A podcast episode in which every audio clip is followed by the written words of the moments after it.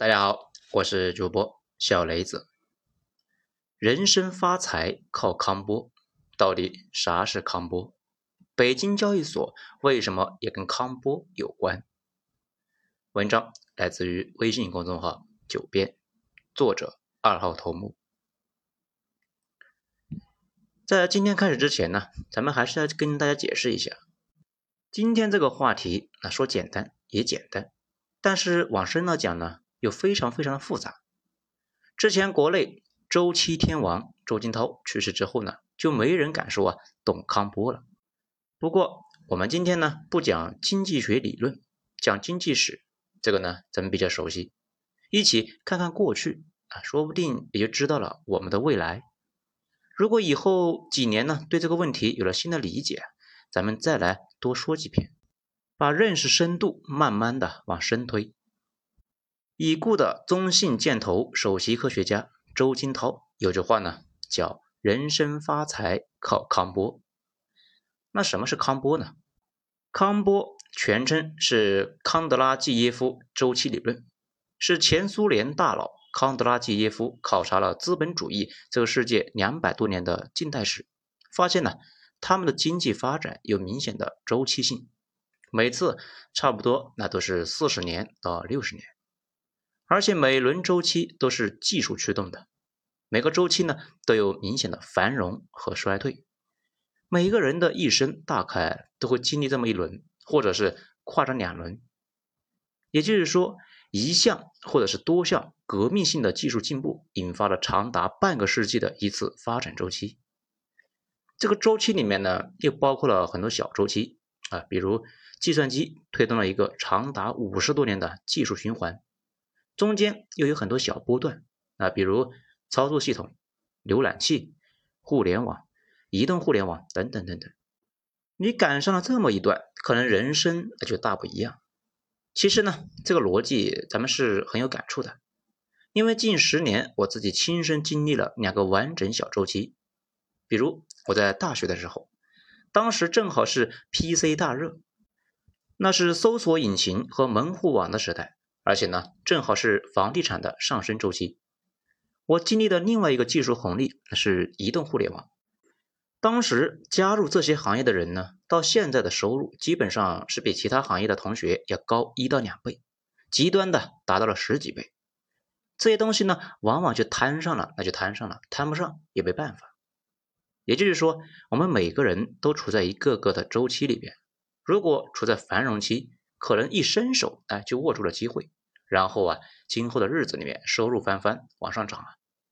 如果从事行业已经处于衰退阶段，那可能人生就掉坑里了，越走路越窄。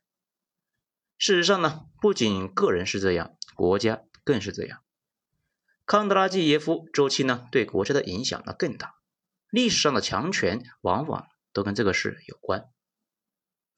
首先，我们来说一下。第一次技术周期，众所周知，工业革命呢之前的几千年里面，人类进展一直不是很快，不仅不快，事实上啊，基本上是处于稳定状态。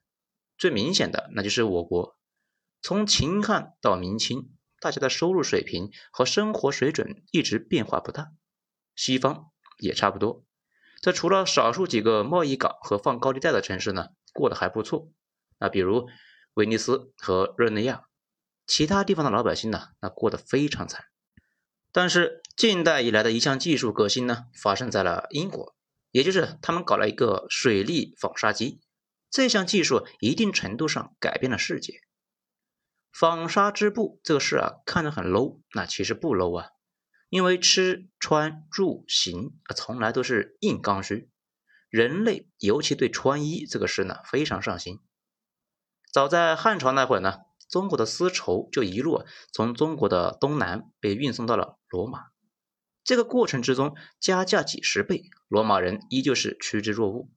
可见呢，大家对穿衣这个事有多冲动啊！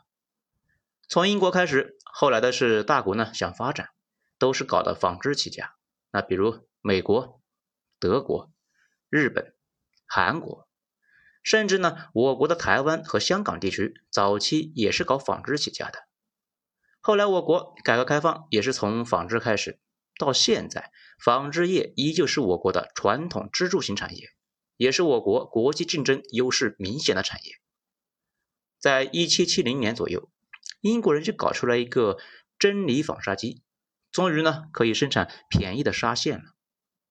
依托英国海军打出来的广阔市场，只要生产出来了，那就能卖掉。当时啊还没有蒸汽机，反正也不是没有啊。早期版本的蒸汽机呢太笨，而且太贵，效率极低，根本就没法用。那个时候呢，大家用水力驱动，所以啊，英国最早的企业那都是沿着河边建的。大量的农民进入工厂，成为了初代工人。现代企业的轴心也是在那个时代大爆发。后来，为了多建厂，英国人呢就疯狂的挖运河。由于水利这个玩意呢，它不稳定啊，比如有枯水期和洪水期，冬天啊干脆就结冰了。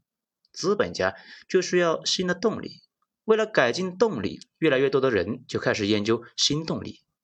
后来，瓦特就踩在了别人的肩膀上，搞出来了一个蒸汽机，人类就一脚踢开了工业化的大门。不过呢，蒸汽机是下一个技术周期的事情了，而且英国人纺纱织布这个事呢，不是搞了一段时间就不完了，而是贯穿整个大英帝国的生命周期。纺织业一直都是英国啊看家老本行，美国南方奴隶制啊，殖民印度这些事情呢，都跟英国搞纺织有关。后来美国的制造业之父啊，就是一个英国叛徒，他呢。把英国的纺织机记在脑子里面，带回了美国，美国也就走上了纺织路线。然后再就是第二次技术周期，是在一八二五年到一八七五年。第二个技术周期的标志呢，就是蒸汽机。蒸汽机被改进之后，那并不是立刻就爆发了呀，而是经过了一个漫长的从煤窑到工厂的扩散过程。一开始它不被看好。后来呢，逐步改进之后啊，成为了主流，又用到了轮船和火车之上。而且火车也不是一下子出现的，最早只有铁轨和车厢，用在大型的煤矿里面，用马呢拉着。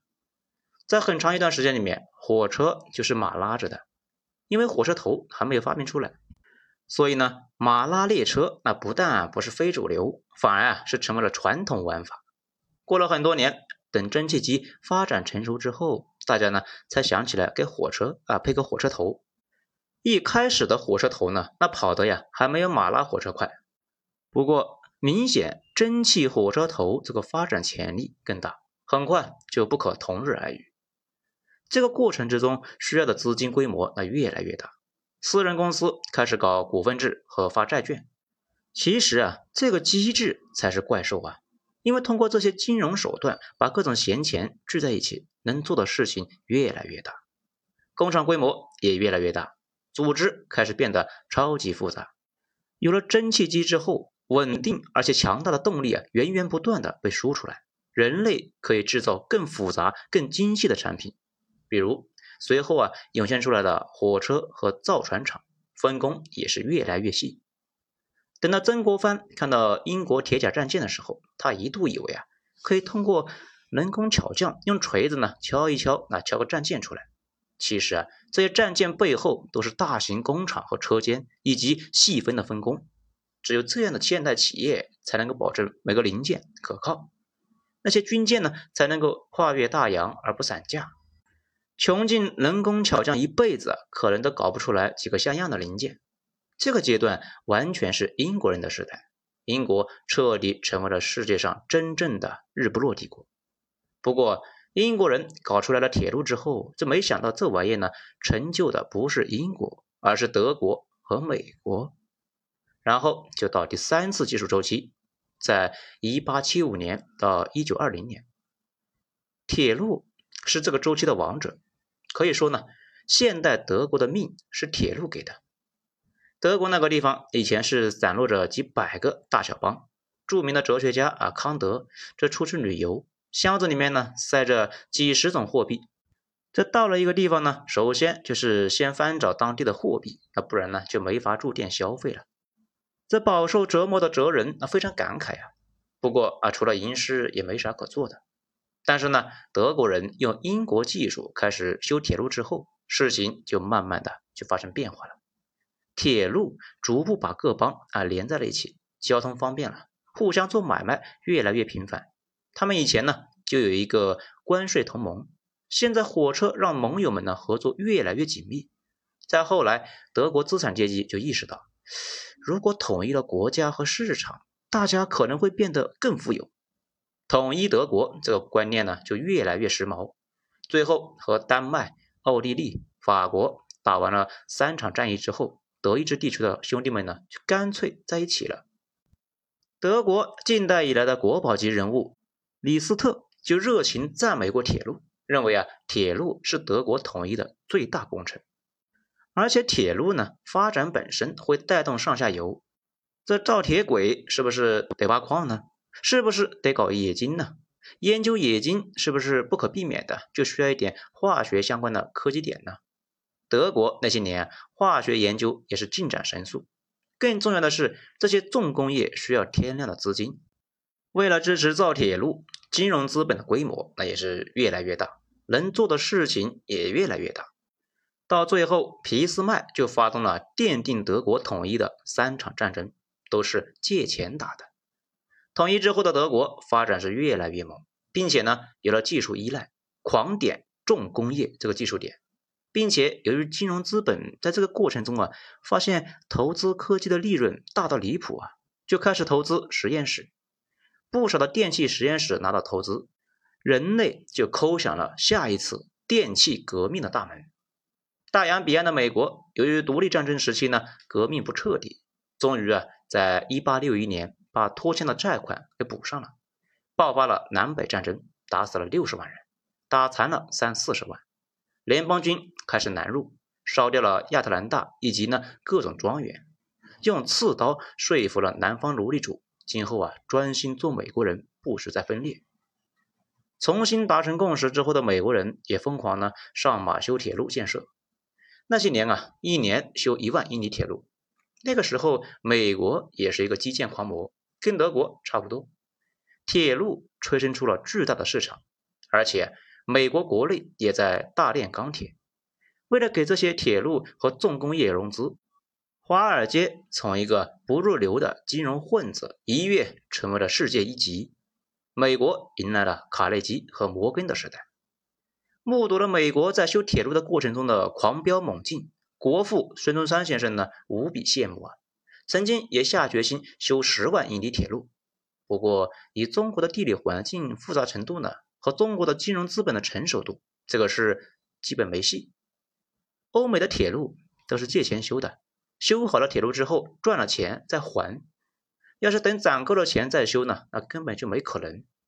美国人此时啊也跟德国一样，意识到了投资科技的巨大红利，大量资本开始投资前沿科技，爱迪生和特斯拉开始上线，通用、贝尔也在金融资本的投资之下开始现身，人类开启了崭新的时代。这个时代是属于美国和德国的。英国资本向海外投资过程中呢越来越虚，而且英国国内也没什么重工业。到了第一次世界大战，炮弹产能都上不去，不得不向美国呢来进口。很多英国的资本啊投资到海外的公司啊也便宜处理掉，卖给了美国人换炮弹。而美德两国几乎啊有无限的产能，最后大家一起上，才把德国啊给揍趴下了。不过，由于第一次世界大战的主场是在法国国土，把法国北部去炸成了月球表面，德国工业那就并没有受影响，这也为他们后来呢再次崛起埋下了伏笔。然后到第四次技术革命，是一九二零年到一九七五年，这个阶段呢是汽车和石油的时代。这个周期里面，美国和德国整体那是并驾齐驱，两国的产业结构差不多。工业在金融资本的推动之下疯狂发展，而且啊都玩重工业，都搞电气化，都在研究汽车，都疯狂的借钱搞经济扩张，随后一起迎来了一九二九年大崩溃。两家的解决方案呢也差不多，都是呢通过民选换上了思维很发散的强人领导人，罗斯福和希特勒的风格那也差不多，都是啊不拘一格，无视规则。并且思路都是以工代政。这里呢，多说一句，不少人说啊，凯恩斯影响了罗斯福，那其实不是。凯恩斯发表他的论文之前啊，美国和德国已经在搞以工代政了，只能够说大家呢想到一块去了。整体来说，美国和德国的思路差不多，只是美国还没有想好去打谁的时候，德国先动手了，美国开心了。随后的事情大家也都知道了，第二次世界大战全面开打，打完之后呢，把传统富裕地区的西欧和德国啊砸了个稀烂。西欧的金融资本和人才一起去了美国，就催生出了一个美国战后的一个巨大的繁荣。而且美国在战后制定了国家科技政策，推动了军用技术转民用，比如啊计算机和互联网，为下一个周期做好了准备。这些啊都是典型的军用技术。而苏联的思路呢比较怪，为了防止技术泄露，对军转民啊非常谨慎。导致天量的投资啊最后没法收回，这个过程之中，美国的传统资本就变成了风投资本，开始呢就投资更新的技术啊，比如计算机、半导体和软件领域。在这一轮的周期之中，最大的受益者呢就是美国，苏联一度呢也享受到了这一轮技术扩散，但是呢，苏联计划经济体制啊缺乏创新能力，有几样创新呢也都被锁在保险柜里边了。道理那不复杂，创新基本都是不小心搞出来的。本来呢要搞 A 到 B，啊不小心搞出来个 C。市场经济体制下呢，就会重新评估 C 是不是卖得更好，然后啊目标就改了。计划经济在这个方面差很多，可能呢把 C 忽略了，并且由于没有市场，很多投资啊就没法收回。到后来呢就把轻工业挤占到崩溃，老百姓不干了呀。俄罗斯民主主义者那就趁机跳反了，所以在这一轮的技术衰退的时候，也就是上世纪七八十年代，美国和苏联都受到了影响，只是美国人换道了。然后第五次技术周期是一九七五年到现在，这次革命的主要主导者那就是美国，并且在这轮的周期的繁荣期，也就是上世纪九十年代，美国的实力独步全球。成果那就是半导体和计算机，以及呢互联网。那段时间啊，属于硅谷、比尔盖茨和 IBM 的时代。在当年呢，IBM 很厉害啊，啊这几年不太行了。其他国家整体呢落后一些，尤其是日本。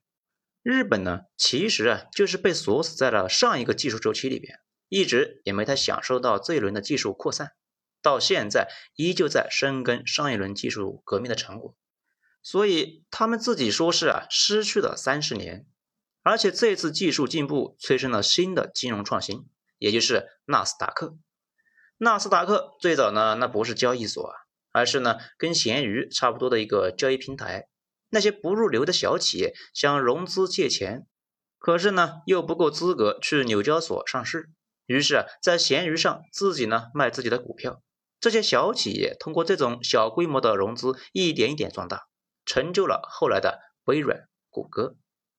对于美国来说，这种模式本身比技术更重要，因为创新本来呢就有随机性和涌现的特质，没法自上而下的计划，只能够是搞个牧场，去看一看啊，牧场里面能够长出啥。纳斯达克就是这样的一个牧场。我国呢这一次搞北京交易所，明显是想借鉴这个创新。第五次周期本来主要是美国的，不过我国在后半期正好是享受到了一个技术扩散的尾巴，也就是移动互联网，这也为中国产生了天量的财富。而且中国为什么前些年啊发展那么快？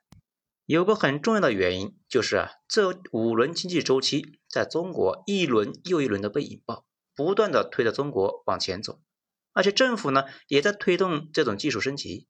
比如啊，提前花大价钱布局了天量的基站，让我国在移动互联网方面不再落后。不过啊，熊彼得把技术创新分成了基础创新啊、改进创新和虚假创新。研发出来的 CPU、操作系统和新能源电池，这就是基本创新。这个呢，对经济的推动最大。宁德时代三年万亿市值就是这么来的，搞出来了具体应用啊，比如某宝、某信，这就是啊改进创新，也能推动经济。搞社区团购，这就是啊虚假创新，零和博弈，没什么技术含量，所以呢国家那给叫停了。那么接下来怎么办呢？周金涛在去世前几年就说啊，这几年是第五次周期的衰退期。所以呢，大家啊过得比较难，也就是说，现在处于一个青黄不接的状态，旧技术的红利已经耗尽，新技术呢还没有大规模的应用，所以经济的火车头停下了。不止中国啊，全世界都有这个问题。这叠加疫情呢，整体那就有点难熬。从现在的情况来看，世界上绝大部分的国家都躺得很平了，主要是中美两国在疯狂的投资。现在的主攻方向也很清楚，主要呢是 AI 啊、核聚变、新能源、航天技术等等等等，还有啊这几天热议的元宇宙，也就是像《头号玩家》这里面那样啊，带上个 VR 进入虚拟世界。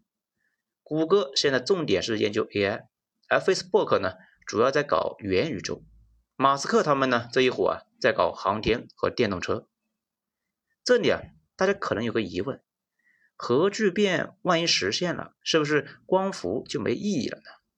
这个问题呢，咱们专门找了一个工程物理学研究院的专家来问了一下，说是没那么简单。